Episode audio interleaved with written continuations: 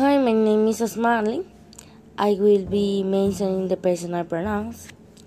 These are I, you, he, she, it, we, you, they.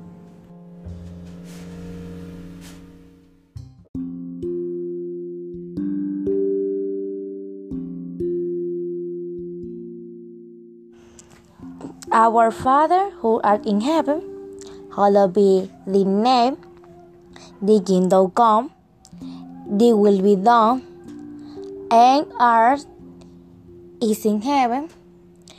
Give you this day our daily bread, and forgive us our trespasses as we forgive those who trespass against us and lead us not into temptation, but deliver us from evil. Amen.